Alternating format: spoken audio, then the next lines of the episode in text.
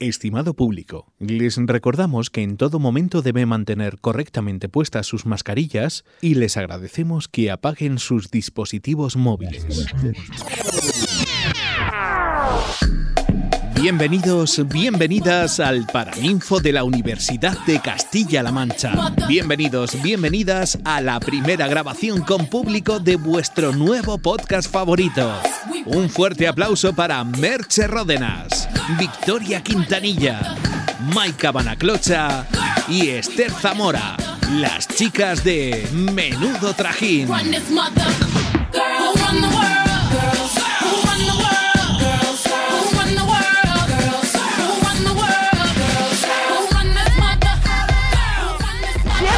Y bienvenidas a nuestro primer programa en directo.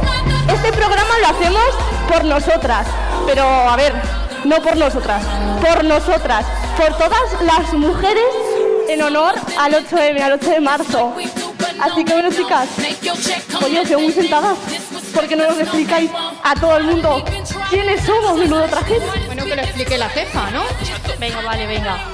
Pues mira, Menudo Trajín somos cuatro mujeres, cuatro estudiantes de la Facultad de Comunicación en la Universidad de Castilla-La Mancha, que nos juntamos básicamente porque teníamos que hacer grupos en la asignatura de radio y televisión y como trabajábamos también, nos lo pasábamos también juntas haciendo el tonto siempre, pues decidimos hacer un podcast. Y aquí estamos hoy. Y la palabra menudo trajín, trajín, ¿por qué? Exacto. Bueno, yo creo que tampoco hace mucha, mucha explicación, ¿eh? después de todo lo que hemos contado. No sé yo. Bueno, menudo trajín también porque hoy os traemos un programa cargadito, ¿eh? Os traemos eh, la explicación de por qué se celebra este 8 de marzo. Os traemos a expertas en feminismo que nos van a explicar un poquito el papel de la mujer en nuestros puestos profesionales. También, ¿qué vamos a hacer? Bueno, tenemos una invitada, bueno, bueno, bueno. De lujo. Sí. Tienen por ahí una pista. ¿eh? Bueno, nos va a cantar en acústico Paula Serrano, que no sé si algunos la conocéis, pero participó en La Voz. Y, y pues eso, pues es que no podíamos tener mejor, mejor invitada en el día de hoy. Y bueno, como siempre decimos, y lo podéis ver en el cartel, vosotros también vais a ser los protagonistas. Así que id preparándoos porque os va a tocar saltar a la acción en breve. Así que bueno, sin más dilación, que decimos siempre, que el empiece el trajín. Bueno, también como, como es la primera vez que hacemos todo esto del directo, nosotras nos queríamos sentir un poco como en casa. Entonces os vamos a explicar un poquito lo que nos hemos traído aquí en esta mesa, pues eso, para sentirnos como si estuviéramos en el estudio. Venga, ¿quién empieza, Esther? Venga, yo. Pero es que lo tengo más bien por ahí adelante, ¿eh? Bueno, primero me he traído una, una cerveza para sentirme como en casa siempre. Eso no nos puede porque faltar. eso no puede faltar. Mi bandera que me regalaron mis amigos y un peluche que me regaló un profesor que fue el que hizo que, que estudiara periodismo. Y una maleta por si ahora tenemos que salir corriendo a hacer alguna entrevista. Claro, Totalmente. siempre prevenidas. Venga, a ver, tu siguiente. Sigo yo con mi velita porque es necesario, porque vamos, hay que tener suerte en la vida. No la tengo mucho, pero bueno. los exámenes, ¿eh? También, eso, eso me cuesta más. Luego mi copa, porque a ver, pues me gusta un poquito beber y, y no me puede faltar. Y bueno, mi meme favorito, que está aquí abajo, que es el de Bárbara y Chelo. Este momento es épico, vamos, de la televisión y hace 11 años y no me podía faltar. De la televisión y de menudo trajín. Y de menudo trajín también. Venga, Maika, a ver si tú aportas un poquito más de seriedad a esto. Bueno, a ver, seriedad, seriedad poca. Yo traigo aquí a, a mi referente en el mundo de la música. Bueno, yo no canto, pero ella sí, y muy bien. Así que una, una tarjetita de Vanessa Martín, un libro de Mónica Carrillo, que creo que es referente Nuestro para referente, todas, claro. ¿no? Claro. Que, que nos apoyó cuando empezamos Menú Trajín, nos hizo un vídeo. Así que, bueno, desde aquí, gracias. Bueno, y yo... El café y mi abuela. Eso te iba a decir. Maika y yo tenemos algo que compartimos, que es el café. Todos los días tenemos que tomarnos este café, es que no puede ser otro. No, no, de Si no, claro, bueno, publicidad encubierta. Bueno, es que esperamos desde aquí que nos patrocine. Que nos patrocine. Y bueno, esta copa que no sé si vosotros os acordaréis, pero bueno, nosotras es que hemos dado unas campanadas. Un poco a nuestro estilo, pero bueno, las hemos dado. Entonces, en esta copa fue donde metimos las 12 uvas.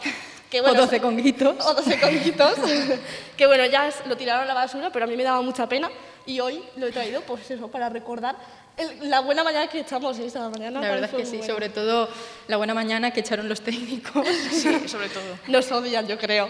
Y bueno, yo personalmente traigo una bufanda porque todo el que me conoce y el que haya escuchado los podcasts sabe que yo eh, los cinco o seis primeros episodios los hice con una voz que no era la mía porque llevo resfriada siete meses. O sea, no es COVID y si es COVID es COVID persistente. A ver, pero no, mien- no mientas porque la voz la tienes casi siempre. Lo que pasa es que luego la vas recuperando. Sí, eso es verdad. Pero bueno, eh, los médicos siempre me aconsejan un pañuelo y aquí lo tengo.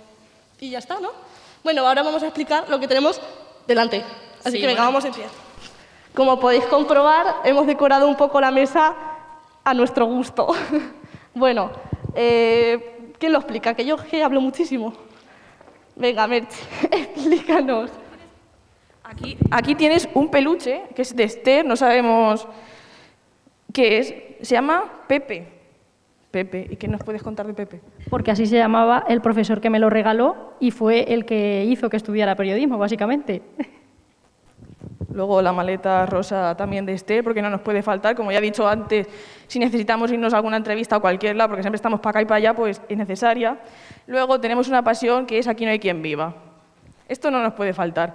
Entonces tenemos pues muchos memes, ¿no? Mira, aquí, del alcohol, que nos gusta mucho.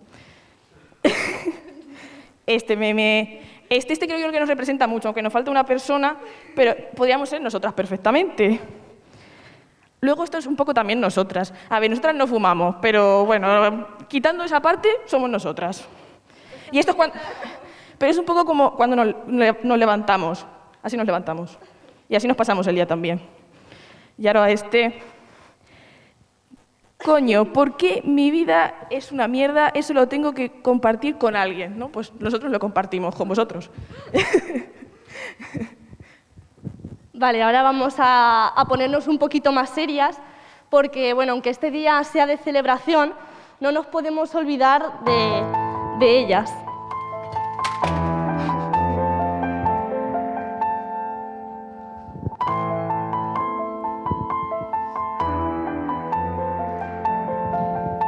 Por Mari Carmen, Por Rocío. Por Rocío. Por Alicia. Por Vanessa. y por Mónica, Y Eva. Y por todas las demás que mueren cada día. Este porque estas han sido ocho de las 44 mujeres que han sido asesinadas por violencia machista durante el año 2021.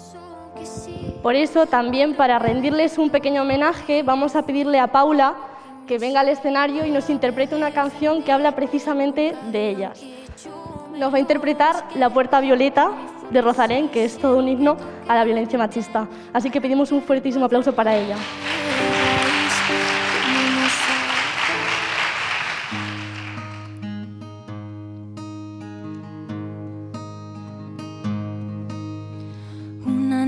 Triste en el espejo me mira prudente y no quiere hablar. Hay un monstruo gris en la cocina que lo rompe todo, que no para de gritar. Tengo una mano en el cuello que con sutileza me impide respirar. Venda me tapa los ojos, puedo leer el miedo y se acerca. Tengo un nudo en las cuerdas que ensucian mi voz al cantar. Tengo una culpa que me aprieta, se posa en mis hombros y me cuesta andar. Pero dibujé una puerta violeta en la pared. Al entrar me liberé. Sé lo que no quiero, ahora estoy a salvo. Desperté en un prado verde muy lejos de aquí. Corrí, grité, reí. Sé lo que no quiero, ahora estoy a salvo. Flor que se marchita, una árbol que no crece porque no es su lugar. Un castigo que se me impone, un verso que me tacha y me anula. Tengo todo el cuerpo encadenado, las manos agrietadas, mil arrugas en la piel. Los fantasmas hablan en la nuca, se reabre la herida y me sangra. Hay un jilguero en mi garganta que vuela con fuerza. Tengo la necesidad de girar la llave y no mirar atrás. Así que dibujé una puerta violeta en la pared. Al entrar me liberé, como se despliega la vela de un barco. Desperté en un prado verde muy lejos de aquí. Corrí, grité, reí. Sé lo que no quiero y ahora estoy a salvo. Dibujé una puerta violeta en la pared. Al entrar me liberé. Sé lo que no quiero, ahora estoy a salvo. Desperté en un prado verde muy lejos de aquí. Corrí, grité, reí. Sé lo que no quiero, ahora estoy a salvo.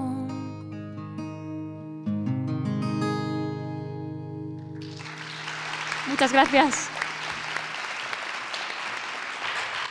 Paula, muchas gracias. Ahora, en un ratito hablaremos con ella y conoceremos un poco sus canciones propias, así que muchas gracias.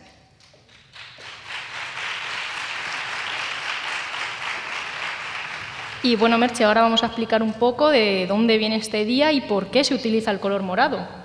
Pues sí, Esther, el origen del 8M actualmente se concibe como una celebración y reivindicación de la igualdad que se está luchando y se está consiguiendo.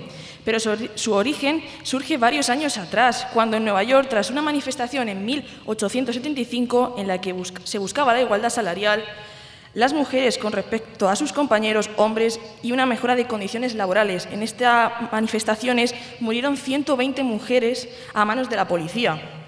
Por esto, y la brutalidad policial sirvió para crear el primer sindicato femenino de la historia. Ya también en 1909 se creó la primera manifestación en Manhattan con 2.000 personas y después ya se pasó a Europa. Y bueno, seguramente algunos de vosotros también lo conozcáis por esta historia, y es que en 1911 146 trabajadoras murieron en un incendio en una fábrica textil en Nueva York. Y por eso mismo también se utiliza el, el color morado, aunque hay dos teorías. Una es porque las telas que se, que se fabricaban ahí eran de color morado y otra es porque el humo que salía de la fábrica era de ese mismo color. Ella se ha cansado de tirar la toalla, se va quitando poco a poco de la araña. No ha dormido esta noche, pero no está cansada. No miró ningún espejo, pero se siente todo guapa hoy. Ella se ha puesto... Ahora queremos que suba al escenario Nieves Limón, que es profesora e investigadora en la Facultad de Comunicación de la Universidad de Castilla-La Mancha, doctora en investigación en medios de comunicación, convención internacional y premio extra- extraordinario de doctorado por la Universidad Carlos III de Madrid en su tesis doctoral Estrategias de autorrepresentación fotográfica, el caso de Frida Kahlo. Sus líneas de investigación se relacionan con el análisis, la teoría y el estudio de la práctica de la imagen fotográfica y audiovisual, enfocada especialmente en el estudio de relatos audiovisuales y fotográficos alternativos que promuevan, el empoderamiento de comunidades vulnerables y la confluencia de estos discursos visuales con las políticas de género. Algunas de sus investigaciones pueden encontrarse en revistas como CER, Revista de Estudios de Comunicación, Historia y Comunicación Social, o Estudios sobre el Mensaje Periodístico, revista de la que es secretaria de redacción. Buenas.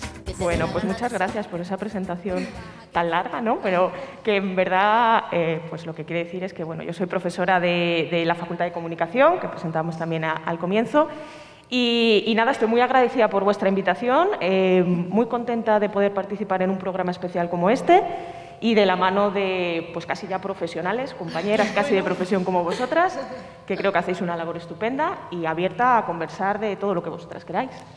Bueno, ahora también queremos que suba al escenario a Zahara Cañedo, quien es profesora ayudante doctora de la Facultad de Comunicación de la Universidad de Castilla-La Mancha, donde ocupa el cargo de secretaria académica e imparte docencia en las asignaturas de Estructura Global de los Medios e Investigación Básica y Aplicada en la Comunicación. Además, es licenciada en Comunicación Audiovisual, Mejor Expediente Académico y Premio Extraordinario de la Promoción, y doctora en Investigación en Medios de Comunicación por la Universidad Carlos III de Madrid. Su tesis doctoral ha sido galardonada con el primer premio ATIC 2020 a la mejor tesis doctoral en Información y Comunicación, desde la perspectiva investigadora crítica de la economía política de la comunicación. A lo largo de su trayectoria académica ha forjado un perfil especializado en el estudio de las estructuras de poder en la comunicación y de las industrias culturales audiovisuales, con especial atención a los medios de comunicación de servicio público. Buenos días, Azahara.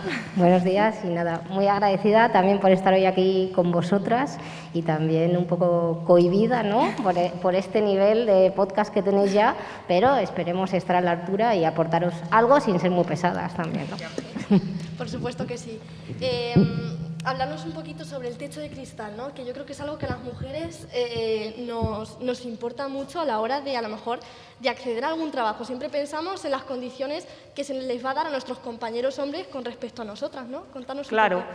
Bueno, yo creo que una cosa que habéis hecho muy bien ¿no? al comienzo de, del programa, más o menos, eh, o a, a, los minutos, ha sido como explicar algunos términos, explicar por qué el 8M, de dónde venía, ¿no? y que yo sé que techo de cristal es casi un término que hemos acuñado y que entendemos todas perfectamente, pues porque lo vivimos también, ¿no? pero por si hay alguien a lo mejor que todavía no sabe muy bien a qué se refiere, ¿no? pues en verdad es un término que se acuña en torno a los 70 y que viene a decirnos que existen unas barreras invisibles en el ámbito laboral, pero que constatables, ¿no? que, que podemos experimentar y que impiden eh, ocasionalmente la progresión en, en, en, estos ámbitos laborales pues, de, de muchas mujeres. ¿no? Y esto así dicho, pues decimos, bueno, ¿y cómo podemos constatar esto? Porque claro, Azara y yo nos dedicamos, eh, entre otras cosas, pues a monitorizar medios, ¿no? A ver qué, intentar comprobar qué datos tenemos de esos medios para constatar estos, estos términos que acuñamos.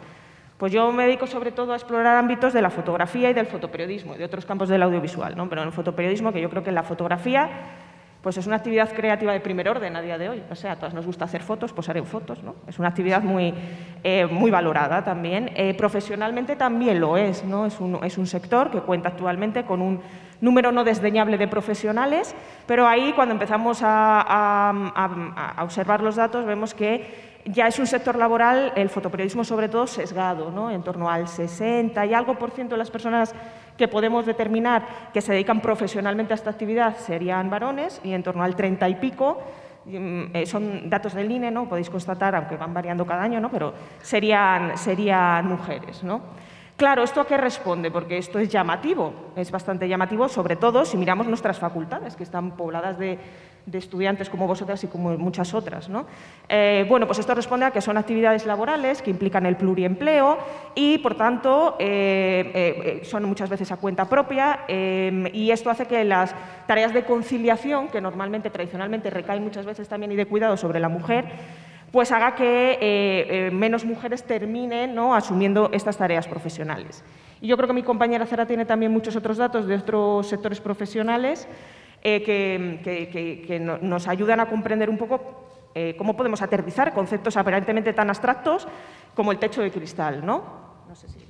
Sí, eh, bueno, yo quería añadir también algo para partir de la base, vengo cargada de datos, porque me gusta mucho esto de venir siempre cargada de, datos, que ya sabéis que los datos no hay que memorizarlos, están en Internet, pero hay que entenderlos y hay que decodificarlos. ¿no? Y más allá de lo que señala Nieves, yo creo, y es, es mi obligación eh, como investigadora de la economía política, empezar diciendo que esto responde a un problema estructural de la sociedad. Vivimos en un sistema, que es el sistema patriarcal. Yo no sé, aquí tenemos un público hoy muy joven, eh, que no sé si ha escuchado estos términos o si está adecuado a estos términos, pero es un sistema en el que se ha ido construyendo la historia de la sociedad, en el que históricamente eh, las mujeres hemos sido invisibilizadas, somos la mitad de la población, tenemos el deber y el derecho de estar ahí, de ser representadas, de ser escuchadas, odio eso de dar voz a los que no tienen voz, todo el mundo tiene voz, el problema es que hay que darle espacio a la gente y a las mujeres para que su voz se escuche.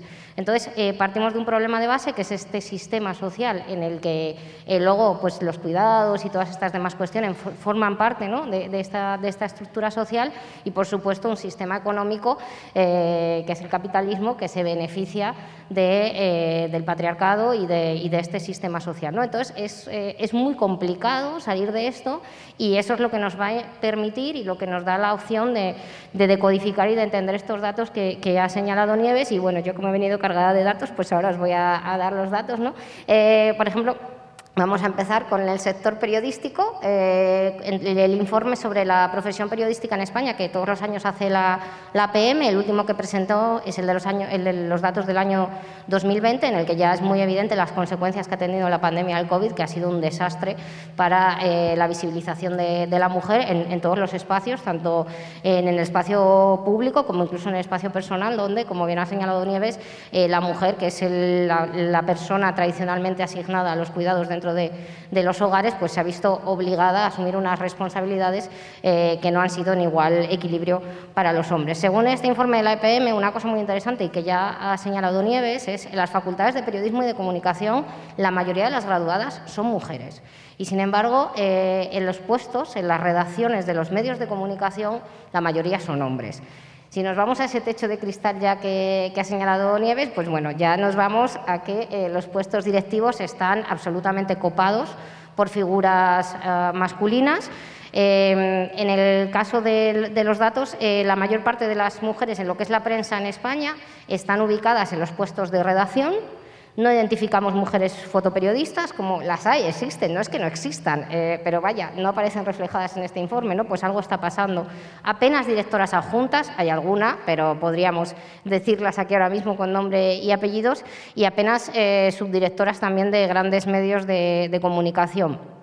Tampoco hay cámaras en los puestos técnicos, es quizá donde más se nota, ¿no? En los puestos técnicos las mujeres, pues aquí estudiáis, ¿no? Comunicación, algunos de los que estáis aquí, si en el futuro venís a estudiar con nosotros comunicación, cogeréis cámaras, grabaréis con las cámaras, haréis cuestiones técnicas, estaréis como José Alberto, eh, que es nuestro técnico de sonido, eh, en la mesa y sin embargo, cuando vayáis a la realidad de los medios de comunicación de este país y de otros países del mundo, eh, no estaréis ocupando esos puestos. ¿no? Eh, cuando yo trabajaba en la tele, me acuerdo que decían que las mujeres no podíamos llevar las cámaras porque las cámaras pesan. Bueno, ese tipo de comentarios los tienes que escuchar constantemente cuando trabajas en medios de comunicación. ¿no? Y esta es otra cosa, el operador semántico del que yo siempre hablo a mis estudiantes de estructura, y algunos sueñan con el operador semántico, eh, es importantísimo. Cómo utilizamos el lenguaje, lo que decimos, eso nos tiene que también llevar a reflexionar, también en un programa de radio creo que es importantísimo este, este tema de, lenguaje, entonces cuidado ¿no? con decir que las mujeres no podemos llevar peso o no podemos ser corresponsales, que esa es otra. Veamos ahora lo que está pasando con la terrible eh, situación que se está desenvolviendo en Ucrania, pongamos los medios de comunicación y veamos quiénes son los que están sobre el terreno. ¿no? Y aquí yo no sé si me estoy adelantando algo que íbamos a comentar después, ¿no? que son también las violencias que se ejercen sobre las, las mujeres periodistas. Eh, y bueno, voy a seguir con los datos, que tengo aquí más datos, porque esto no es solo cosa del periodismo. Eh, hay un informe que se realizó también el año 2021 sobre la industria musical, que es otra industria también audiovisual importantísima, ¿no? que señala, pues vuelve a, señalar lo mismo. ¿no? Las mujeres ocupan, sobre todo la industria musical, lo mismo que pasa con el cine, eh, con las industrias eh, audiovisuales no informativas, las mujeres ocupan puestos o de publicidad y marketing o de producción, o puestos vinculados con características propias de la mujer, como sería la peluquería y el maquillaje o el diseño de vestuario. ¿no? Pero no están en los altos cargos, no están en, donde se toman las decisiones económicas, no están donde se toman eh, esas consideraciones que permiten, no son directoras ejecutivas, no tienen el poder, digamos, sobre, estas estructuras y sobre estas industrias. Y luego eh, también, pues, Mm, diferencias muy notables con la precariedad salarial, la diferencia económica por los mismos puestos que cobran las mujeres y los hombres en el sector privado. Entonces, bueno, esto también nos tiene que llevar a, la reflexión, eh, la imposibilidad de conciliación, que también ha señalado eh, Nieves, y en muchos casos eh, también climas laborales discriminatorios, como esto de es que tú no estás capacitada, es que tú no puedes, es que como tú eres madre, muchas de las cosas que señalan en este informe de la industria musical y en otro de CIMA sobre las mujeres cineastas, es que eh, no se les ofrecen directamente determinados trabajos porque se da por hecho que como tienen que cuidar a sus hijos e hijas, pues ya no los van a hacer. ¿no? Entonces, esto es otra cosa que deriva del propio funcionamiento del sistema y que tenemos que, como futuros comunicadores mucho y como personas que vivimos en este mundo, pues tener en cuenta para poder eh, ir, ir, promoviendo cambios. Como veis, tenemos... Eh, rollo para rato. Nada, cuando vosotras queráis, pues nos, ahí nos decís. ¿eh? Eh, bueno, como aquí hay muchísimos, bueno, hay institutos, está, está en la facultad, eh, también me gustaría que, que, nos hablarais sobre algunas iniciativas para incluir el feminismo en las aulas, porque yo creo que es un ambiente en el que a lo mejor no se tiene tan en cuenta y es muy importante, sobre todo a las edades en las que nos estamos desarrollando ahora mismo, ¿no? Sí, claro que sí. Bueno, yo, que ya Zara ha aportado un montón de datos, yo creo que los datos datos son importantes en tanto en cuanto nos pueden ayudar a pensar los mecanismos que subyacen en ellos. ¿no? O sea, estos datos de qué nos habla, qué pasa, ¿no? pues cómo es posible, como explicaba Zara, ¿no? que haya tantas estudiantes, aquí tenemos un montón, y luego eh, eh, vayamos perdiendo ¿no? talento en ese, en ese camino a través de algunas políticas específicas de, cambios salariales y demás, ¿no? Eh, y a través pues, de, otro tipo de, prácticas. En cualquier caso, evidentemente, como, como decías, Esther, bueno, pues, pues tenemos que hacer algo. ¿no? Hay, hay que cambiarlo y desde luego en el entorno educativo yo creo que es, eh, el, entorno adecuado para ello. Bueno, eh, por señalar solamente algunas cosas, yo creo que es, eh, y en cuestiones muy específicas, yo creo que es muy importante trabajar en un, en un proyecto de visibilización y rescate de algunas mujeres que, que hayan trabajado en estos ámbitos. me remito de nuevo al ámbito que yo más conozco, ¿no? al fotoperiodismo o, al ámbito de la construcción de la imagen o de la imagen audiovisual. ¿no? Bueno, pues ¿qué, hacemos en algunas de estas asignaturas? Pues miramos las bibliografías y decimos qué textos estamos leyendo, qué fotógrafas estamos conociendo, ¿no? qué hay aquí. Es decir, empezar a, visibilizar y poner en, valor el trabajo de algunas de estas mujeres con la intención no tanto de crear una genealogía, pero sí de revisar lo que ha pasado, ¿no? de responder un poco esa pregunta de los 70 que nos decía, si yo voy a una historia del arte, ¿no? ¿Qué pasa? ¿Que no han existido grandes mujeres artistas? No, claro que han existido. Lo que ocurre es que los discursos canónicos, las historias, ¿no? no las han recogido. ¿no? Entonces hay que hacer un doble esfuerzo por parte de la investigación para rescatar estos trabajos. Pero esto tiene una, segunda cara. Yo creo que no se trata tanto, por ejemplo, de que, en las escuelas, en las universidades, en los centros educativos eh, nos encarguemos de esa labor, que por supuesto es muy importante, ¿no? y, rescatemos nombres y los arrojemos a las bibliografías y a las historias, ¿no? sino pensar eh, también eh, cómo se pueden cambiar esos mecanismos. Es decir, bueno, eh, yendo un poco más allá, ¿no? Pero es que acaso las historias canónicas, historia, historiografía, historia del arte, em, historia de la comunicación, estructura, pueden sobrevivir en los mismos patrones que tenían previo al conocimiento que tenemos hoy en día de prácticas políticas como el feminismo. No, evidentemente no. O sea, no se trata solamente de que haya mujeres ocupando espacios de poder, que eso es muy importante, que ocupar el poder siempre es muy importante, ¿no? Dominar los discursos es muy importante. Se trata de hacerlo para cambiar un poco las cosas, ¿no? Entonces no se trata solo de que pongamos en valor y rescatemos algunos nombres, que por supuesto que es fundamental y eso lo tenemos que hacer, ¿no? Sino de repensar cómo se han escrito esas historias, ¿no? Sino intentar poner razón y pensar, ¿no? en qué momento no empezamos a valorar algunas prácticas diferentes a la hora de construir imágenes, de crear discursos, ¿no? de crear relatos, por eso creo que, tenemos que pensar eso. ¿no? Entonces yo creo que podemos trabajar en las aulas en una doble vía. Rescatando, visibilizando, poniendo en valor, asumiendo que efectivamente no se parte del mismo punto, como yo creo que muy bien eh, exponía Zara, ¿no? y trabajando para paliarlo, ¿no? trabajando un poco para pensar que algo se ha hecho mal y que hay que revertirlo. ¿no? Yo creo que, que eso son, algunas de las cosas. Y además hay planes, ¿no? ya se está trabajando en este camino, porque Zara conoce muy bien y yo creo que posiblemente nos pueda contar, eh, planes de igualdad que se hacen en instituciones públicas como esta universidad, ¿no? que, que, trabajan en esa vía y en muchas otras, que ella conoce muy bien. Muy bien, no sé, me lo he estudiado, el plan de igualdad. Eh, bueno, no sé si sabéis, eh, supongo que sí, que a partir de la aprobación de un Real Decreto Ley que estuvo luego en el 2019, que obligó a muchas más empresas de las que ya estaban obligadas a aprobar sus planes de igualdad, ¿no? entre ellos pues, las, las, universidades públicas. ¿no? Entonces, eh, para los que estudiáis aquí y para los que esperemos que en un futuro pues estáis animados a, venir a estudiar con nosotros, que sepáis que bueno, esta universidad sí tiene su plan de igualdad en el que esto ya se está teniendo en cuenta, que es un plan que se ha aprobado eh, para el periodo 2020-2024 en línea con lo que a nivel nacional pues, se ha pedido desde los poderes públicos. Y bueno, es muy importante, eh, yo creo que sobre todo reivindicar, como bien ha dicho Nieves, eh, una cosa que señala este plan y que señalan el resto de planes de igualdad eh, que podéis encontrar de otros tipos de, de instituciones. Es verdad, por ejemplo, yo ahora mismo estoy haciendo una investigación sobre las televisiones autonómicas de la Forta y muy pocas tienen aprobada el plan de igualdad, cuando cumplen con los requisitos para aprobarlo por número de trabajadores y demás. ¿no? Entonces, bueno, eh, a, nivel de puesta en práctica por determinados tipos de empresas y en concreto los medios de comunicación eh, siempre vamos como más lento de lo que deberíamos de ir porque eh, hay, digamos, unas estructuras que son muy reacias al cambio, que impiden ¿no? la innovación en estos conceptos. Entonces, para que sepáis, si el día de mañana vais a ir a trabajar a alguna televisión pública, en concreto en una que, que no diré, eh, estábamos entrevistando al, director de recursos humanos y a otro director de, la empresa sobre este plan de igualdad, ¿no? Y entonces se quejaban porque decían que los trabajadores habían propuesto eh, formaciones absurdas como una, por ejemplo, de nuevas masculinidades,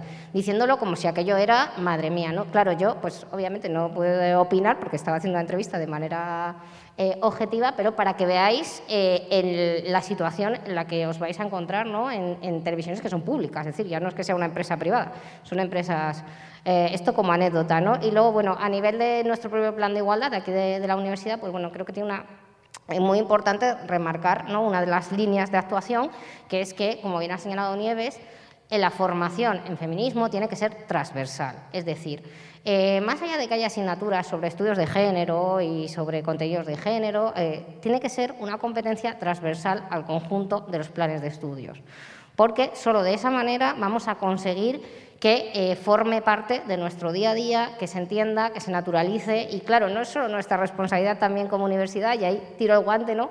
a, las, a, la secundaria y a la primaria, donde eh, realmente se forman y se construyen las identidades de lo que después vamos a ser como estudiantes de universidad. ¿no? Entonces creo que es una competencia que tiene que ser transversal, a todo el sistema educativo desde que empezamos a hablar hasta que ya pues nos morimos, ¿no? Eh, mejor no morirse, pero eh, si uno se muere, pues eh, que se muera siendo feminista porque siempre es mejor, ¿no?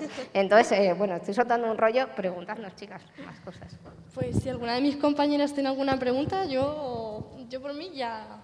Con eso más o menos, ¿no? Yo creo que, yo creo que ya está claro. Para no adelantarnos a cosas, porque ahora viene algo también que, que, bueno, igual Nieves también nos puede ayudar en eso, porque ella hizo un estudio sobre Frida Kahlo.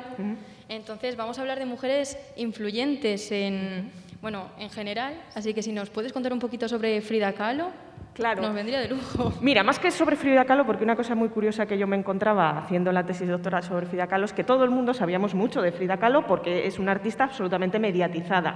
Desde que su cara aparece en unas camisetas, bolsos, zapatillas, absolutamente comercializada. Al igual que es Picasso, que hay algunos coches que se llaman así.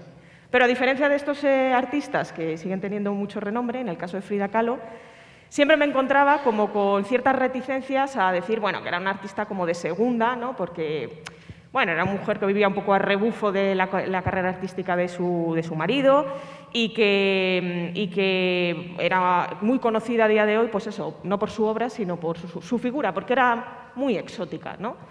Claro, estos son como ciertos patrones, ciertos prejuicios que se tienen, que esto simplemente es un ejemplo ¿no? para, para una, artista, pero que son extrapolables a muchas otras mujeres influyentes. El hostigamiento en las carreras y en las trayectorias profesionales de un montón de mujeres eh, hace que efectivamente eh, luego en su desarrollo profesional eh, terminen además no creyéndose lo que aportan ¿no? y teniendo siempre un poco eso que yo creo que también conocemos todas muy bien, que es como el síndrome del impostor impostora, que es como que siempre estás de prestado en los lugares ¿no? y te están haciendo un favor continuamente por estar en los lugares. ¿no?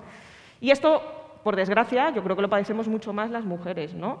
Eh, porque hay un hostigamiento general a pensar, y yo creo que esto lo vemos en las aulas, creo que tenemos que estar mucho más atentas a esas voces bajitas que normalmente siempre son de, de compañeras, de estudiantes, ¿no? que lógicamente y por razones evidentes están más cohibidas a la hora de expresar algunas cosas porque su opinión ha tenido menos valor a lo largo de mucho tiempo y así lo están viviendo. ¿no? Por eso lo que decía Zara, que yo creo que es fundamental, la educación superior no obligatoria como la que hacemos en la universidad, pues es importantísima, yo creo que esto es incuestionable. Pero es que la educación que también es, bueno, o, que es realmente importante, pues es la que se hacen desde infantil ¿no? hasta instituto. ¿no? Ahí nos construimos y aquí nos pulimos, creo yo, no sé, no sé si, eso es así, ¿no? Pero eh, eh, bajo mi punto de vista también es así, ¿no? Entonces, bueno, es muy importante eso de hablar de mujeres influyentes, ver cómo lo hicieron de, de forma distinta y ver un poco también, pues, pues cómo llegaron allí y lo que tuvieron que aguantar para llegar allí, ¿no? Pues sí, pues ahora hablaremos de ellas. Azahara Nieves, ha sido un placer. Muchísimas gracias, por, por arrojarnos un montonazo de luz sobre la falta que hace pues, seguir luchando por conseguir lo que nos merecemos, que es la igualdad. Así que un fuertísimo aplauso para ellas.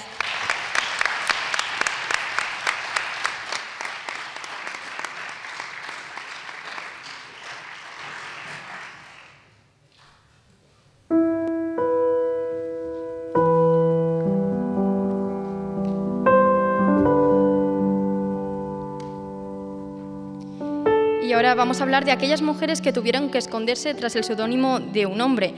Una realidad que ha acompañado a muchas en los periodos de la historia donde estaban obligadas a quedarse en casa. Vamos a nombraros a una de ellas. Y es que mm, supongo que nadie conocerá quién se esconde detrás de Gabriel Luna. Pues ella es Carmen de Burgos, que fue una periodista, escritora, traductora y activista de los derechos de la mujer española. Era perteneciente a la Edad de Plata, también firmó con otros seudónimos como Colombine, que es con el que más firmó, o con el de Perico de los Palotes, que a lo mejor es el que más os suena. Eh, perteneció a la generación del 98 y se le considera la primera periodista profesional en España y la primera corresponsal de guerra.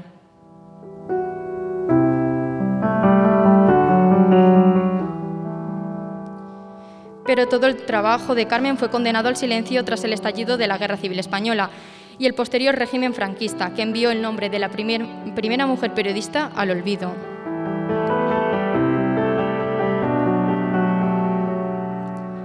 También puede que os suenen o que a partir de ahora suenen nombres como Emilia Pardo Bazán, Maruja Callaver o incluso el de Mercedes Milá. Ellas se negaron a utilizar el seudónimo de un hombre y su lucha por los derechos de las mujeres periodistas ha hecho que hoy estemos nosotras cuatro aquí sentadas.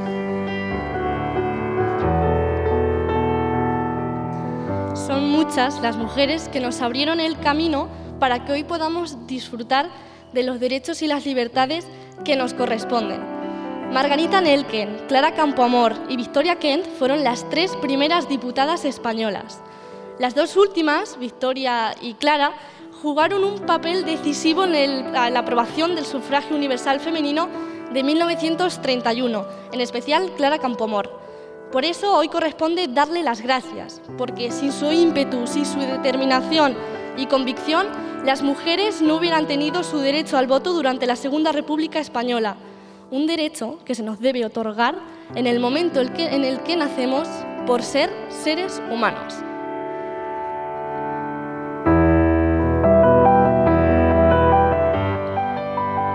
Queremos que seáis vosotros los que nos digáis si conocéis alguna mujer también que haya sido muy importante en la historia y para que participéis vosotros también.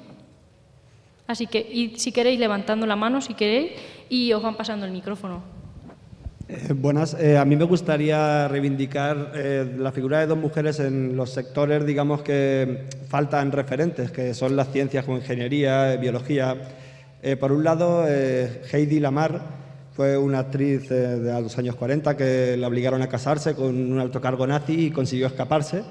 Eh, y llegó a bueno, hacer grandes películas, pero además es la precursora de la tecnología del wifi y referente a las ingenierías.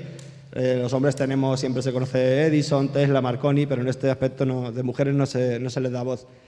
Y por otro lado, en algo más actual, que es Catalín Caricó, que es la precursora de la, de la técnica del ARN mensajero en las vacunas. Es, eh, sus estudios de los años 90, digamos que no se echaron para adelante y sin embargo ahora, por ejemplo, la vacuna de Moderna u otras han sido con ARN mensajero y además se está investigando ahora vacunas con el SIDA basadas en esta tecnología. Muchas gracias. A ti.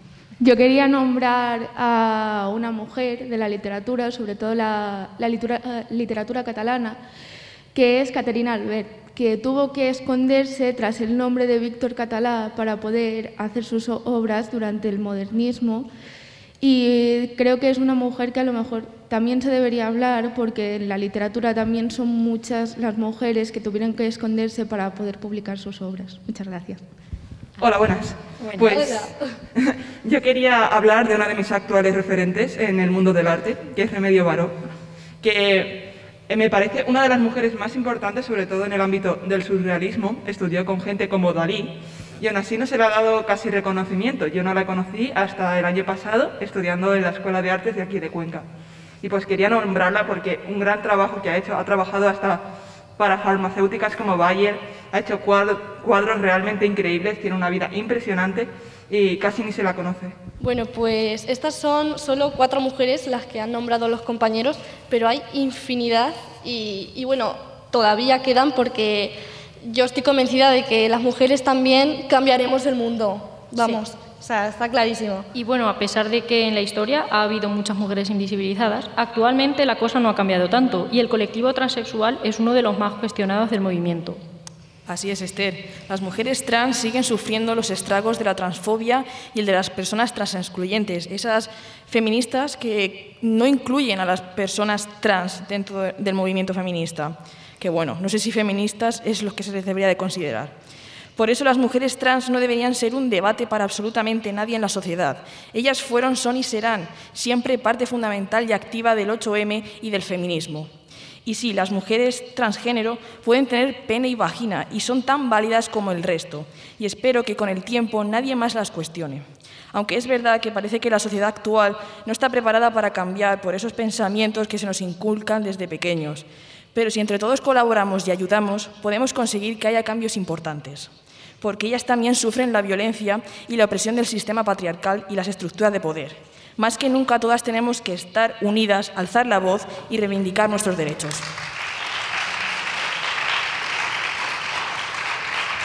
Bueno, vuelvo a pedir otro aplauso para, Paula, que nos va a cantar, nos va a cantar alguna de sus canciones eh, compuestas por ella, porque no nos olvidemos que es cantautora.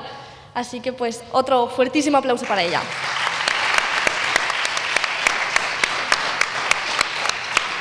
La siguiente canción que voy a cantar es Ladrones de la Infancia, porque, como bien han dicho, tenemos que empezar a cuestionar todas estas ideas que se nos imponen y esta en concreto es una crítica a todos los, los cánones de belleza y los roles que nos obligan a cumplir, especialmente a las niñas desde pequeñas, así que vamos a dejar a las niñas ser niñas, a los niños ser niños. Esto es Ladrones de la Infancia.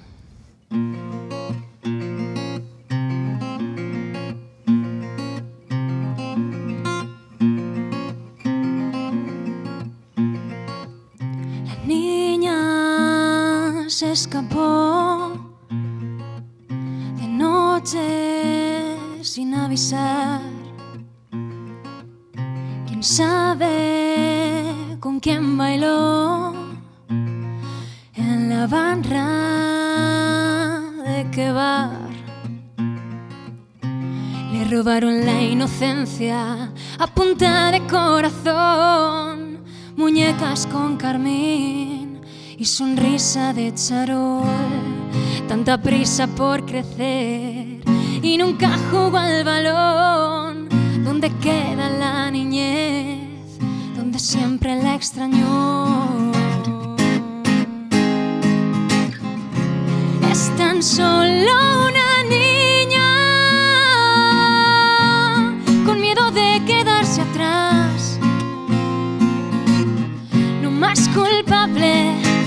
resto de su pandilla, presos de la sociedad. Ladrones de la infancia que no regresarán. Ladrones de la infancia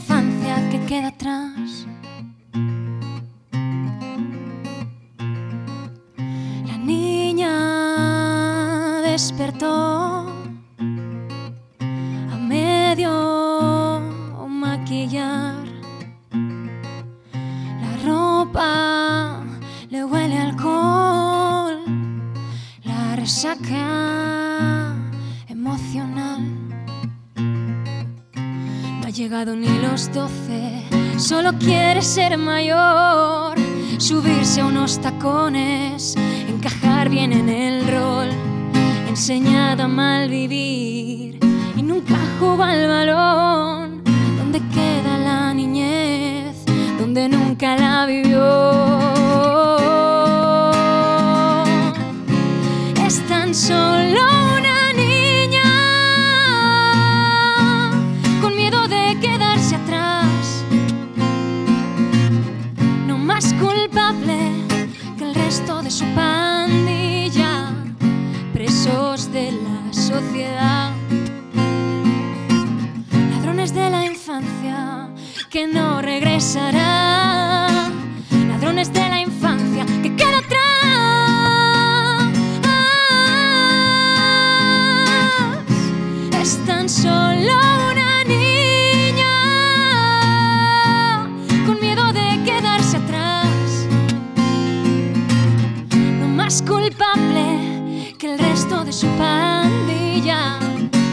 Presos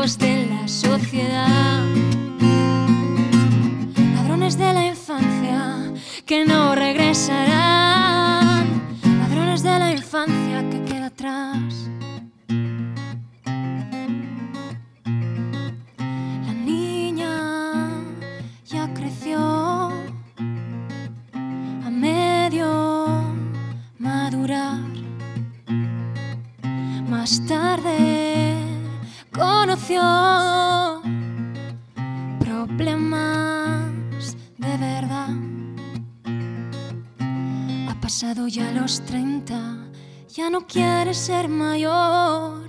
El alcohol ya no emborracha y ya le aburrió el amor. Tanta prisa por crecer y nunca lo disfrutó. ¿Dónde queda la niñez? Donde siempre la extrañó.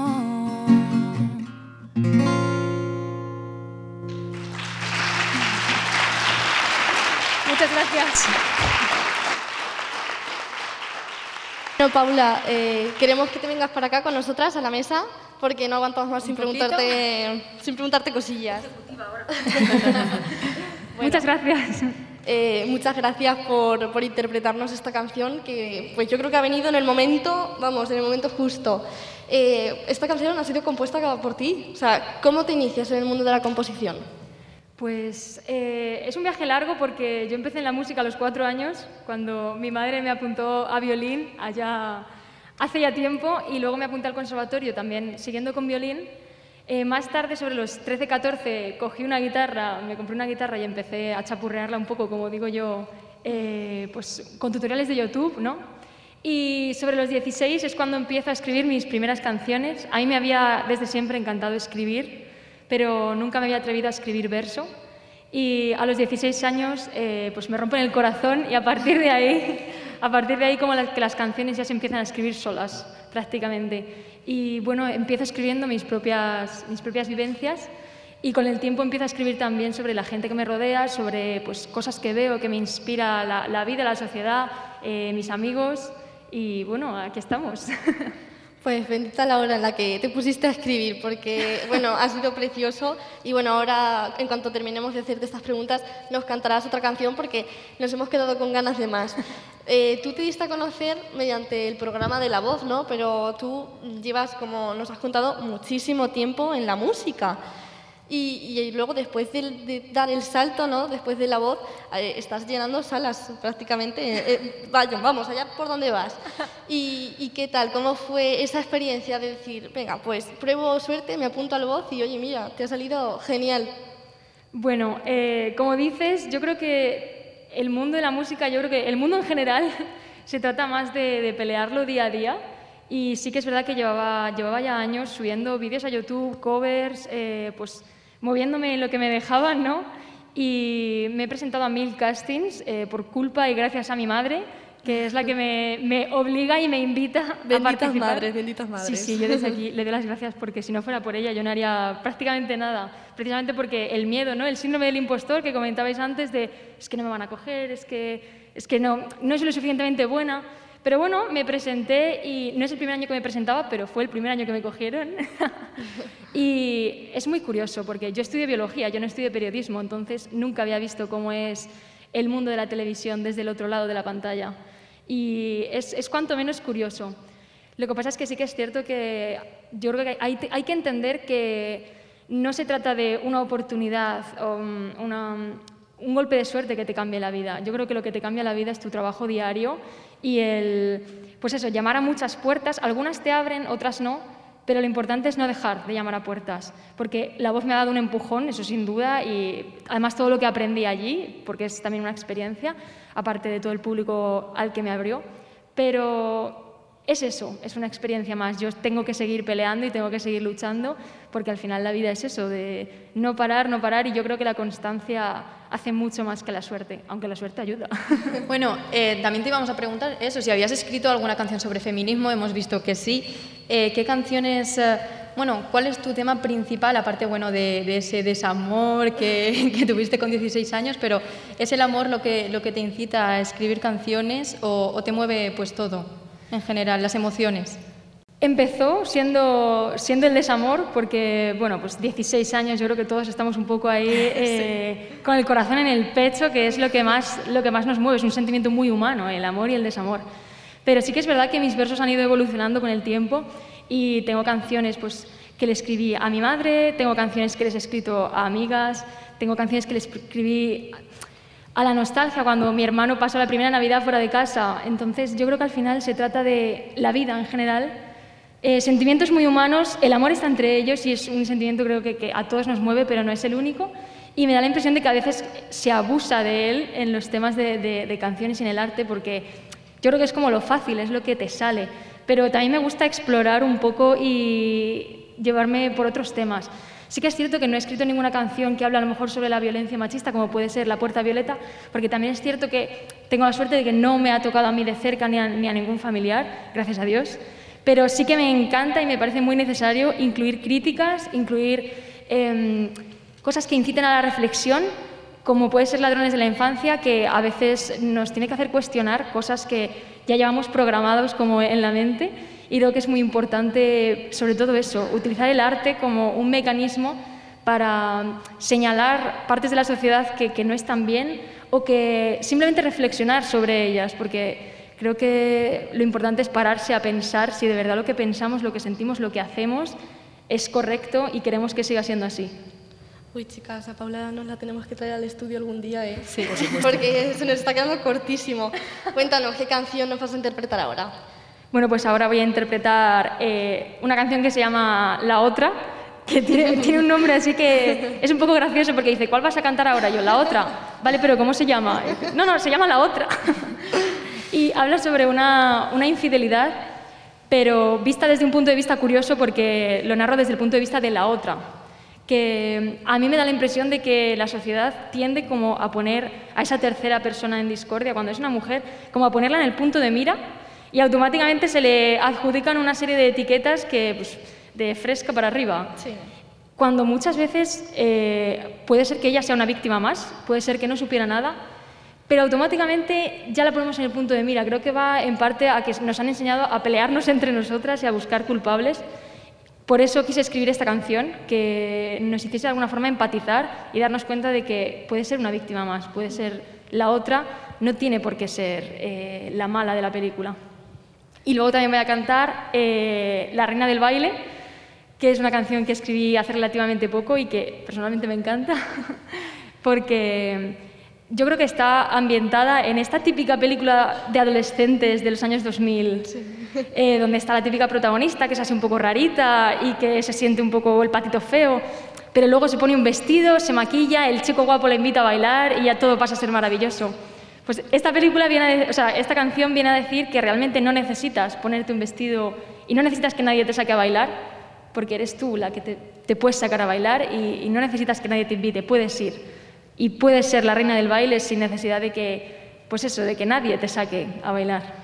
Pues un fuerte aplauso, si es que no hay palabras. Muchísimas gracias.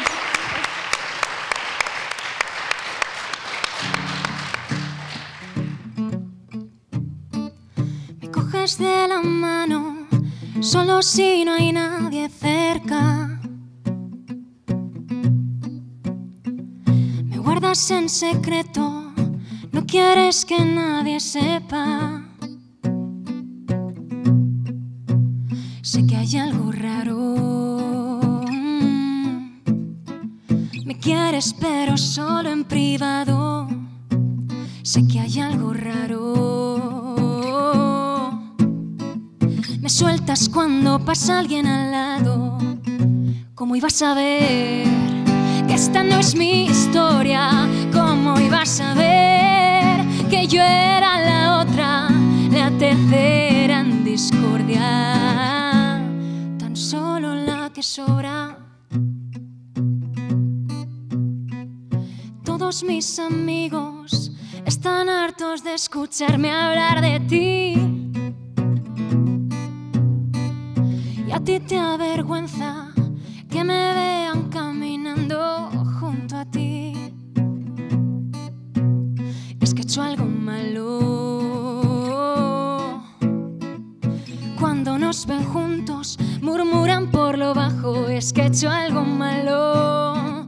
Oh, no entiendo por qué escondes nuestro amor en el armario. ¿Cómo ibas a ver que esta no es mi historia?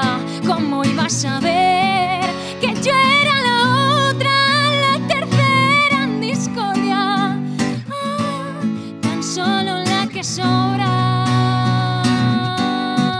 Ahora me toca ser la mala de la historia. Mi reputación camina hacia la horca. Ya nadie va a creer mi parte de la historia.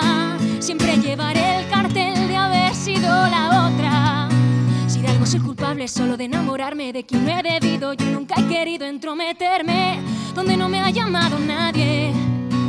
Ahora hasta mis amigos se ponen de tu parte, no quieren que les salpiquen los rumores de la calle. Yo me siento sucia solo por querer a alguien. Me intentas convencer que no deje esta historia. Prometes que algún día dejaré de ser la otra. Yo me empiezo a creer lo que todos me nombran. Y lloro cada noche, aunque finja que no me importa cómo lo ibas a ver.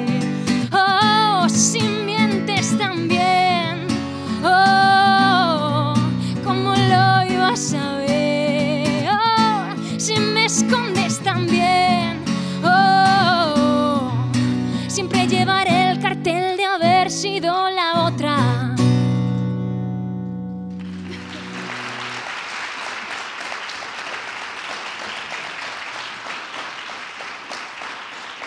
Muchísimas gracias. Bueno, Paula, ahora te recibimos otra vez. Gracias. Muchas gracias.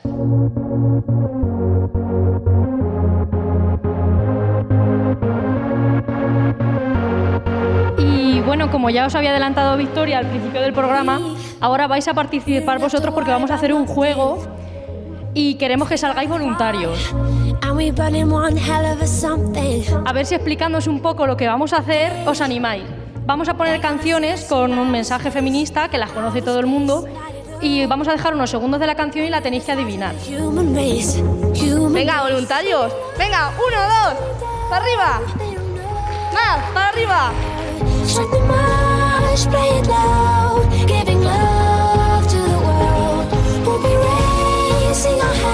A ver, uno, dos, tres, cuatro. Cuatro. Pues vamos para abajo.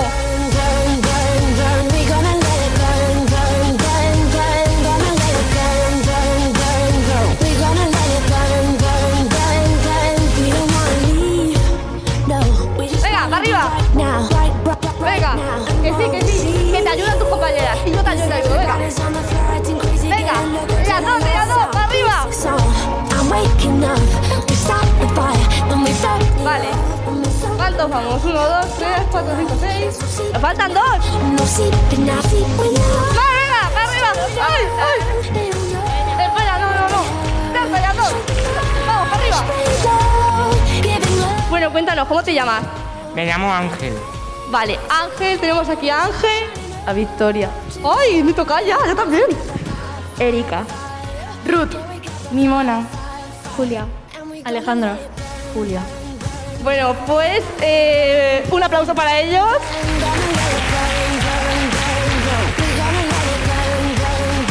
Ahora vamos a dividir en dos equipos. Así que, uno, dos, tres, para acá, con Ángel. Y una, dos, tres, cuatro para allá. Bueno. bueno, ahora tenéis que elegir equipo. Equipo alita o equipo cerdo.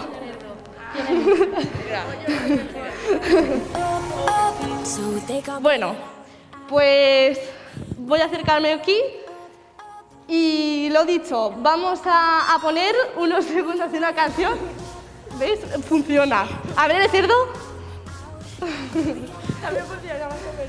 Bueno, que vamos a poner unos segundos de, de unas canciones bastante conocidas, así que yo creo que las vais a adivinar. Y, y eso, quien primero le dé o al, a la alita o al cerdo, pues tendrá el turno. Tú te encargas de ese equipo y yo de... Yo voy con ellas. Y Merche Venga. también. Vale, ¿Estáis ya? venga, lanzamos. ¡Ay! ¡Ah, sí, la alita! ¡Ah, sí, la alita!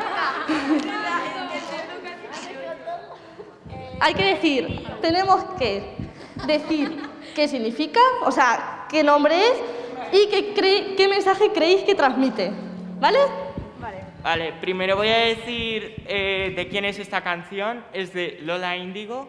Es Yo ya no quiero nada. Muy fan, por cierto.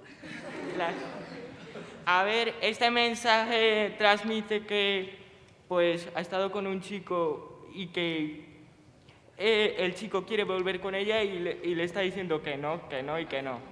Muy bien. Vosotras, chicas, algo... Pues nada más de lo mismo. Lo ha dicho todo. Lo ha dicho todo, es es experto en Lola Índigo, vamos. Pues muy bien, Ala. Punto para equipo Alita.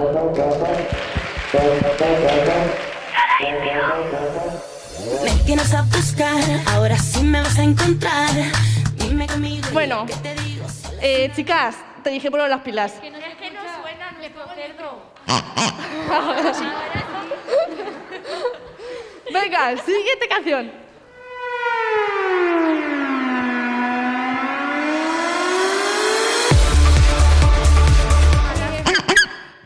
¡Ay, ay, ay!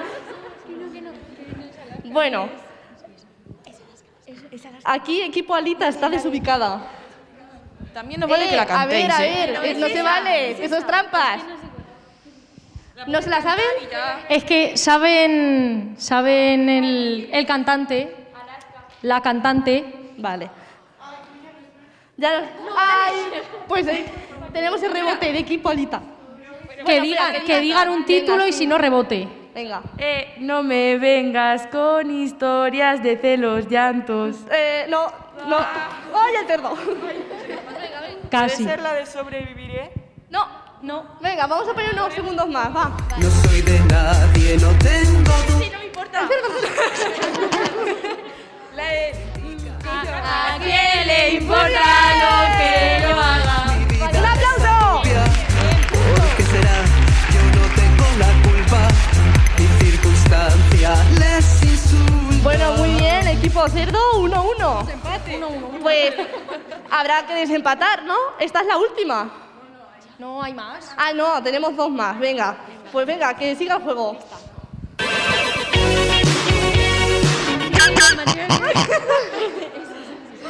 Sí, sí, sí, sí. ¿Cuál? Material que... ¡Eh! Que, que han dicho una, pero no es. Ah, pues venga, se sigue la canción.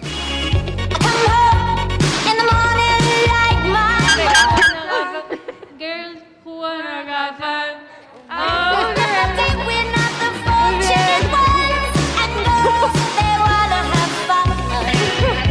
Vamos ganando, toma. Eh, vamos a remontar, que lo sepáis. A lo mejor el inglés no ha sido el mejor, pero bueno. Ya verás. Da igual, da igual. Bueno, eh, última canción, ¿no? ¿No quedan más? Madre mía, es verdad. Va- vamos a ganar nosotros. Venga, sí, que estoy desubicada. Siguiente, venga. Alita, Alita, Alita. I'm your mama, and we're cooking all day.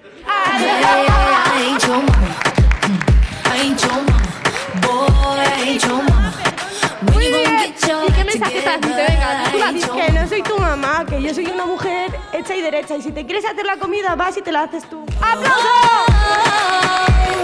I ain't your mama, no. Wake up, arise and shine. Bueno, remontada, ¿eh? Siguiente. Alita, ha sido las No, no, no. Han sido ellas. Ha sido las alitas. Ha sido las alitas. Alita. Say for you de Ed Sheeran. ¡No! ¡Ay, rebote! Rebote, rebote. La de lo malo. Era un chico. Muy bien, muy bien. ¿Y qué mensaje transmite? Eso no es el punto completo. El mensaje que transmite. Pues que era un chico malo. Un tóxico. No quiere chicos malos. Y no queremos chicos malos. No, no. Venga, se lo damos por bueno. Aplauso para ellos.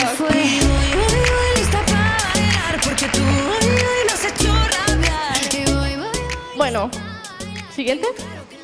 Tú que has. ¡Ay, ay, ay, equipo Alita! Por favor. Equipo Alitas. Por favor. Venga, todos aquí, a ver. Todas a la vez, por favor. Venga, una, dos y tres. ¡Rigoberta Bandini! ¡Ay, mamá! ¡Muy, Muy bien! bien. Por favor. Tú, hasta canción, dale, dale. Bueno, pues. Siempre caldo en la nevera. Tú que podrías acabar con tantas guerras, escúchame. Mamá, mamá, mamá, paremos la ciudad, sacando un pecho fuera al puro Bueno, yo la cantaría. Vamos a ver. Evidentemente, ha ganado. Ha ganado mi equipo. No, ha ganado el Ha mío. ganado el mío. Soy tu jefa, ¿eh? Eh, yo tu secretaria. Cuidado, ¿eh? ¿Quién ha ganado? No. Ya está. ¿Quién ha ganado? Nosotros. Nosotros. Muy bien. Eh, ¿Qué hacemos? ¿Guerra civil aquí entre nosotras o.? Yo creo que les damos un regalo a cada uno y ya está, ¿no? Venga, vamos a ser buenos. Nos portamos bien. Muy bien, enhorabuena a todos.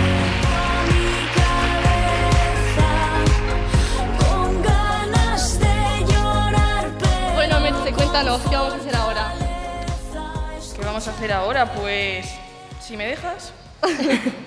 Bueno, primero vamos a darle las gracias Ah, a sí, todos los que se han animado a subir. Otro aplauso para ellos. Lo habéis hecho muy bien. Y estas canciones, como hemos visto y hemos dicho, tienen un, men- un mensaje de empoderamiento femenino, pero como todos sabemos hay letras de canciones que son muy machistas hoy en día, pues lo siguen siendo. Y de hecho, los compañeros de la Escuela de Arte en Cuenca en 2019 hicieron un vídeo hablando de ello, así que os vamos a poner ese vídeo para que reflexion- reflexionéis un poco sobre, sobre la música que escuchamos. Pégale. Zótala. Sin miedo, que no hace nada. Y mírala. Si sonríe, le gusta. No me hagas abusar de la ley que empiezo contigo. Si sigues en esa actitud, voy a violarte. Cuando le dije que había sido infiel, me pegó. Y yo lo sentí como un beso. Me pegó y me di cuenta de que realmente me quería. Quiero una mujer bonita, callada y que no me diga nada. Que cuando me vaya de noche y vuelva por la mañana, no me diga nada. Y aunque no le guste, se quede callada. Sí, yo cocinaré. Sí, yo limpiaré. Serás el jefe y te respetaré. Lo que sea que me digas. Porque es el fuego en el que estás escupiendo. Y en la oscuridad quiere saber si lo que dicen es verdad. Y me pide más aun sabiendo que la puedo dañar. No es culpa mía si me porto mal. Por amor me entrego. Por amarle sería capaz de todo sufrimiento. Voy a darme entera. Tendrás de mí todo lo que quieras. Estoy enamorada de cuatro tías. Siempre dan lo que quiero. Follan cuando yo les digo. Y nunca me ponen peros. Me tratas como una princesa. Me das lo que pido. Tú tienes el bate y la fuerza que yo necesito. Ya lo tengo todo, pero cuando nos casamos,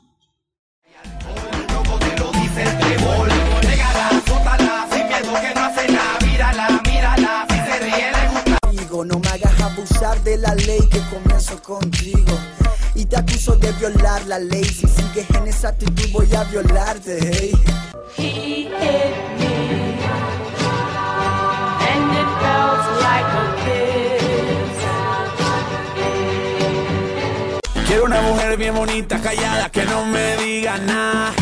Que cuando me vaya en la noche y vuelva en la mañana no diga nada. Que aunque no le guste que tome, se quede callada y no diga nada. Quiero una mujer que no diga nada, na, na, na, na, na, na. Yes, I do the cooking, yes, I do the cleaning. Plus, I keep the nana real sweet for your eating. Yes, you be the boss, and yes, I be respecting whatever that you tell me, cause it's game you be spitting. Oh.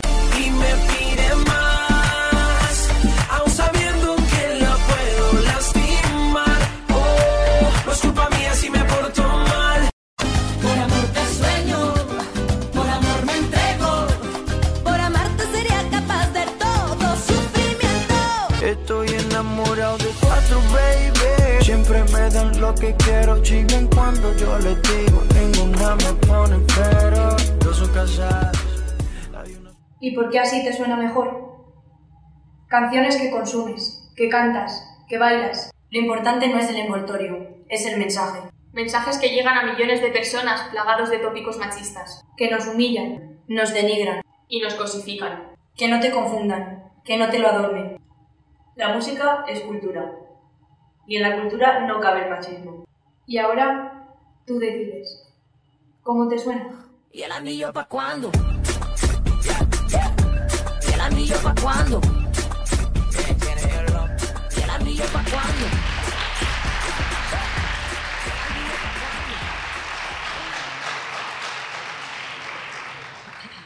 Bueno, nosotras también hemos traído una serie de canciones que su letra es que es para reflexionar, ¿eh? Así que venga, vamos a comentar. Si Eva no se hubiera comido la manzana, la vida fuera sin malicia y mucho más sana. Pero como esa cabrona se comió la fruta, por eso es que hoy en día hay mujeres tan putas. Dile que tú eres mía, mía, tú sabes que eres mía, mía. Si te agarro con otro te mato, te doy una paliza y después me escapo, ay, ay, ay. Si te agarro con otro te mato, te doy una paliza y después me escapo.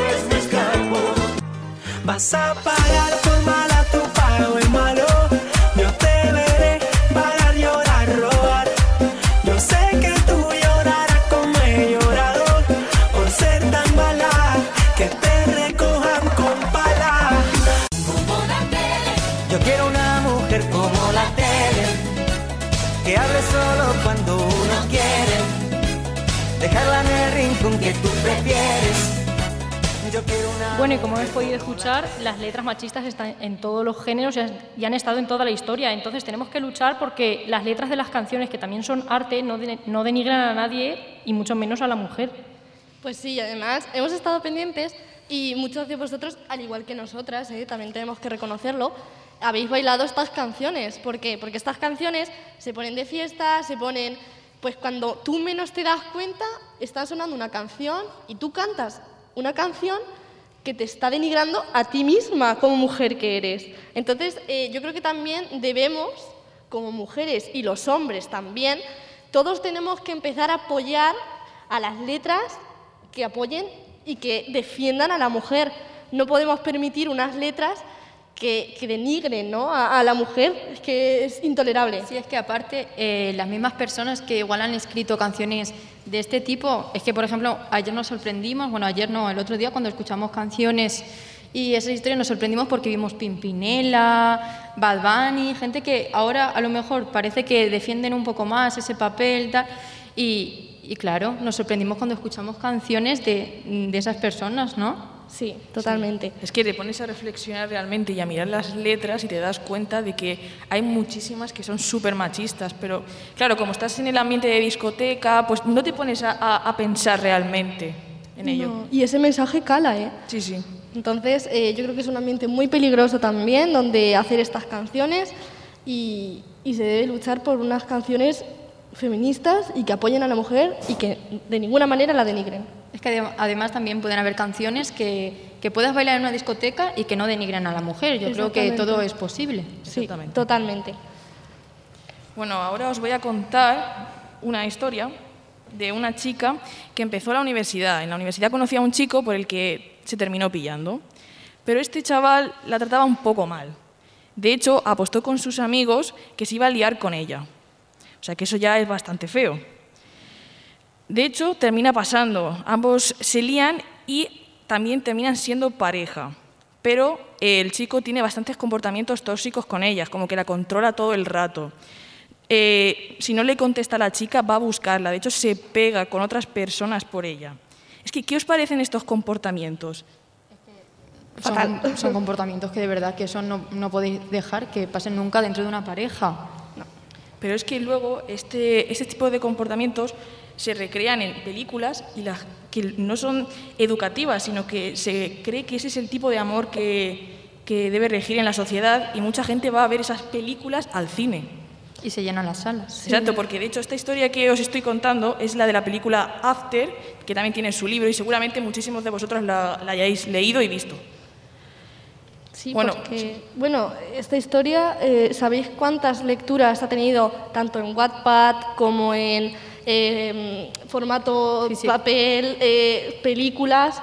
Bueno, pues eh, más de mil millones, mil millones de personas que han leído esta historia y ven esta historia como lo más romántico del mundo, como el amor más bonito del mundo.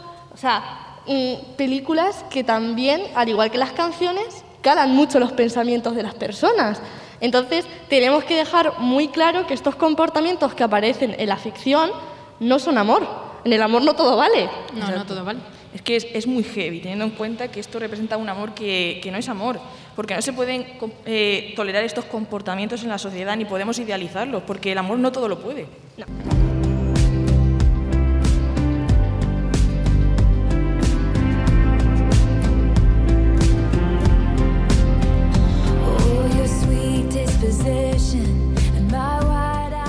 Ahora ya para ir terminando queremos hacer una mención a las mujeres, pero a mujeres de nuestra vida, a las que sin ellas no sabríamos qué sería de nosotras. Y vosotros y también pensando que en un momentillo os toca. Así que venga, Maika, empieza. Bueno, yo es que de hecho me la he traído aquí porque yo sé que a ella le gustaría estar aquí el día de hoy. bueno, primero quiero mencionar a, así en general a nuestras madres que son las que nos escuchan todos los programas y que evidentemente pues cada una es de un sitio y no pueden estar aquí. Eso, pero esa, esa ausencia se ha notado mucho porque, pues eso, y nuestras madres eh, nos lo han dicho. Ay, qué mal, qué rabia el tener que trabajar, ¿no? Pero, pues eso, sabemos que nos apoyan.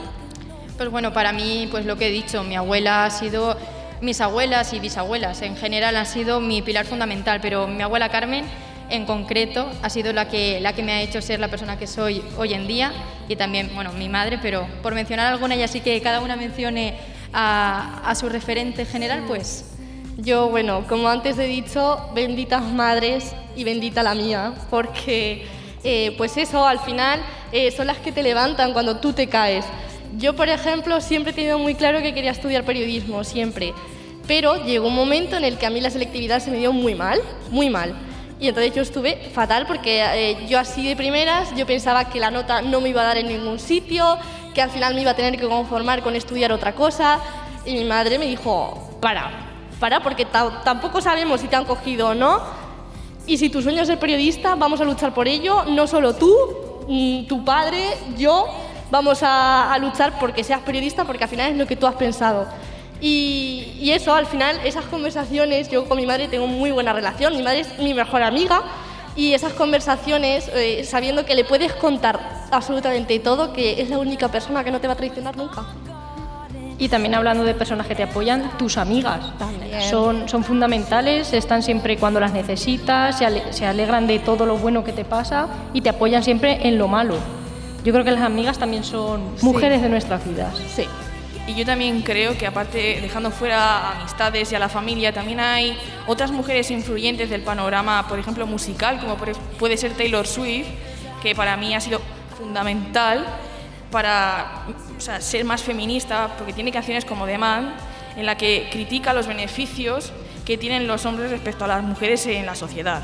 También quiero mencionar a Rigoberta Bandini, que tiene canciones como Perra o como Ay Mama, que son súper feministas y que la letra cala muchísimo y debe calar mucho más en la sociedad. Sí, al final estas mujeres nos hacen a nosotras ser mejores mujeres y, y ser pues las personas que somos hoy en día. Así que pues un aplauso para todas ellas.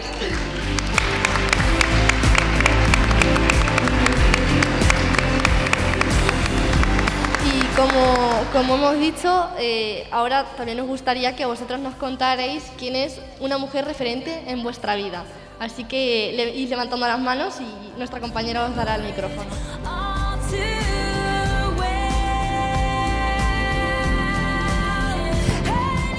A ver, eh, lo primero, eh, hay... Lo primero, la persona referente son mis padres, no solo mi madre y toda mi familia. Y la otra persona referente, aunque es Lola Índigo, porque aparte de, como ha, ha sonado, yo ya no quiero nada, también ha sacado una canción, La Niña de la Escuela, que ayuda a mujeres que se, ¿cómo decirlo?, se sienten encerradas y que intenten salir de ahí. Yo, este es el, eh, yo este es el mensaje que percibo de esta canción. Y, pues no es solo eso, mi- mis, mis amigas, eh, mi, fam- mi familia y ella también. Es que es un referente en mi día a día. Me encanta su música y todo lo que está haciendo. Pues eso, muchísimas gracias.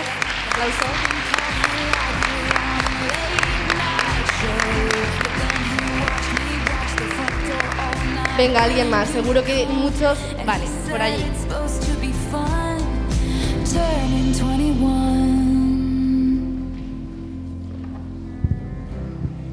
Bueno, a ver, para empezar, mi madre, evidentemente, que siempre ha hecho lo que le ha parecido correcto y lo que ha querido, o sea, no ha tenido ningún tipo de limitación.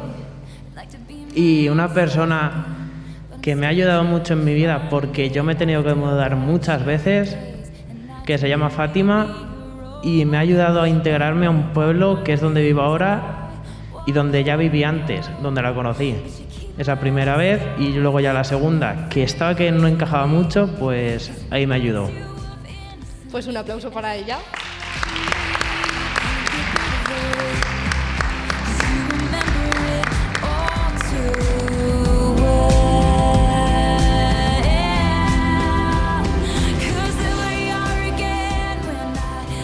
Hola, eh, yo en el ámbito musical quiero exponer a un grupo de mujeres, las Spice Girls, que mm, ahora no están tan valorizadas como antes.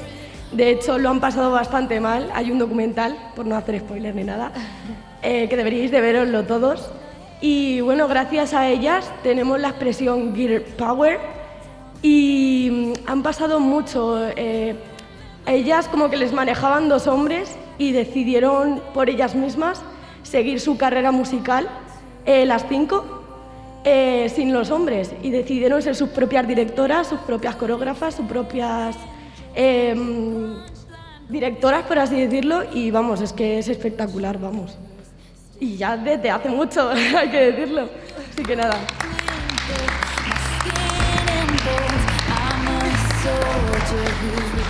Eh, bueno, por continuar un poco lo de Ruth, eh, que como bien ha dicho, eh, los grupos femeninos hoy en día siguen siendo también mm, grupos muy infravalorados, siempre se los considera inferiores a los grupos de hombres o los grupos mixtos.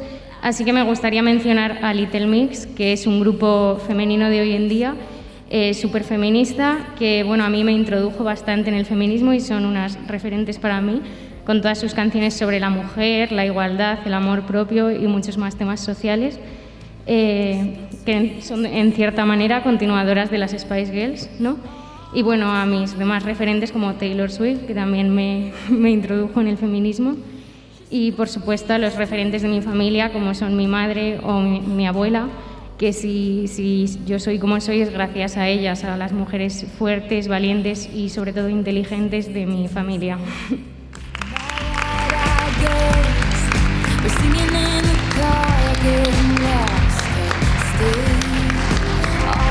Bueno, no sé si tenemos alguno más, pero daros las gracias a todos por vuestra participación. La verdad es que eh, ir mm, recogiendo vuestras referentes, pues también a nosotras nos ha ayudado a decir, es verdad, en este sentido es verdad, ella es referente. O sea, muy bien y entre todos, pues como hemos podido comprobar, podemos hacer cosas muy bonitas.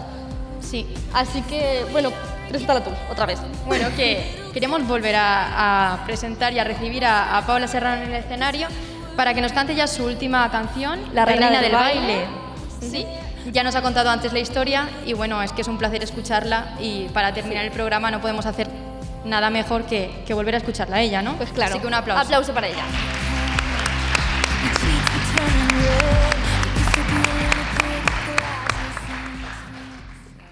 Hablando de mujeres influyentes, yo desde aquí quiero dar las gracias a mi madre por enseñarme a soñar muy, muy alto.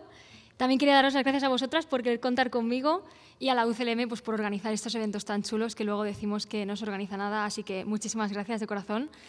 Y la siguiente canción va para las futuras mujeres influyentes. Quiero que se la dediquéis a vuestra niña interior.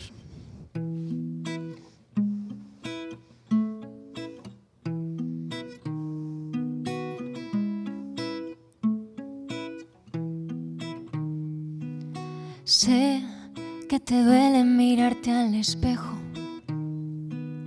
Sientes que no llamas la atención. Te escondes tras un millón de complejos. Observando todo tras el telón. Y en tu habitación esperas la invitación. Por favor, ¿no ves que las flores más hermosas a veces son las más solas? Pero por favor, ¿no ves que eres una flor hermosa, aunque ahora te sientas sola?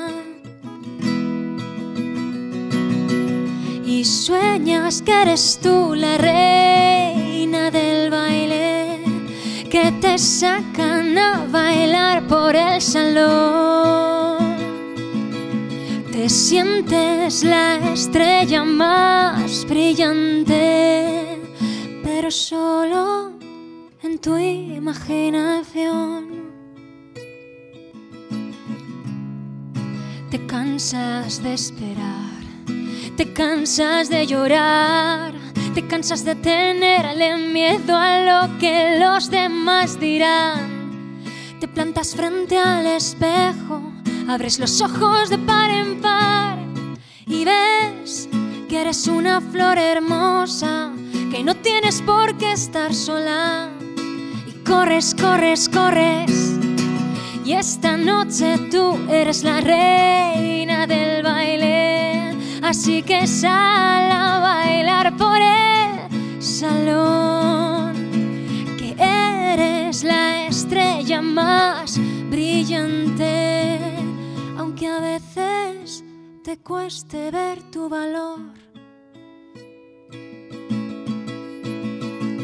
Ármate de orgullo, tómalo, que es tuyo, deja de callar tu propia voz.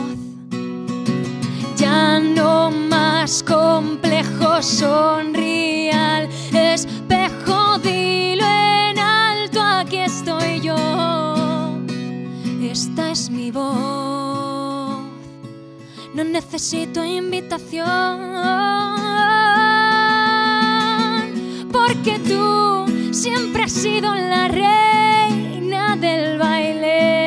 Así que sal a bailar por el salón. Que tú eres, eres la estrella más brillante. Aunque a veces te cueste ver tu valor. Que tú eres, eres la estrella más brillante. Así que deja de esconderte en un cajón. Muchísimas gracias.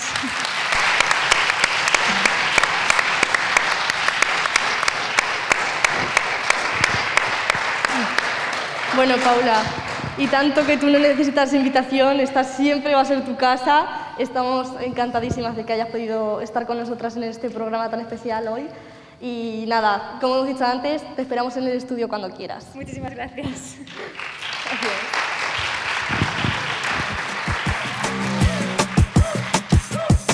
El quinto labio, toque de ritmo, moldeador como un artista de cine, peluquería. Bueno, muchísimas gracias a todos por venir hoy. Ha sido un enorme placer teneros de público. Un fuertísimo aplauso para todos vosotros. Gracias a Paula por poner su preciosa voz en el programa de hoy. Vamos, nos va a quedar una banda sonora increíble. Gracias también a nuestras invitadas, a Zahara y a Nieves, por aportarnos pues esa luz ¿no? para seguir luchando por ese feminismo. También queremos agradecer a nuestros técnicos por todo el trabajo que le damos. O sea, nos quieren, pero yo creo que nos odian. Así que gracias y lo sentimos. Y también queremos darle las gracias al vicerrectorado, sobre todo a César Sánchez Ortiz, el director eh, de, pues, cultural, ¿no? que ha contado con nosotras para hacer este sarao, o sea, ha confiado en nosotras con los ojos prácticamente cerrados. Entonces, pues muchísimas gracias también para él. Gracias a la facultad, evidentemente, por eh, abrirnos los estudios todos los días, a todas horas. Vamos, solo nos falta dormir allí. José María Herranz, muchísimas gracias por venir. Esperemos que esta tarde no nos hagastes de actualidad porque nos merecemos un pequeño descansito.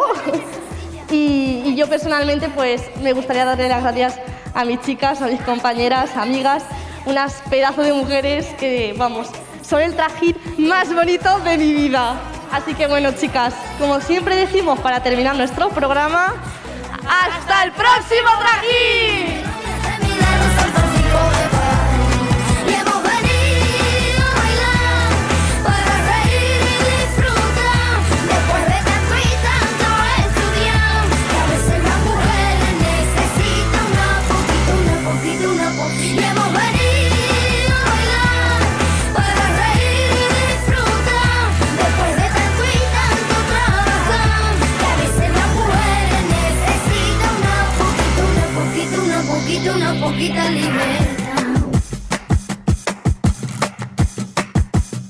Antes muerta que sencilla, hay que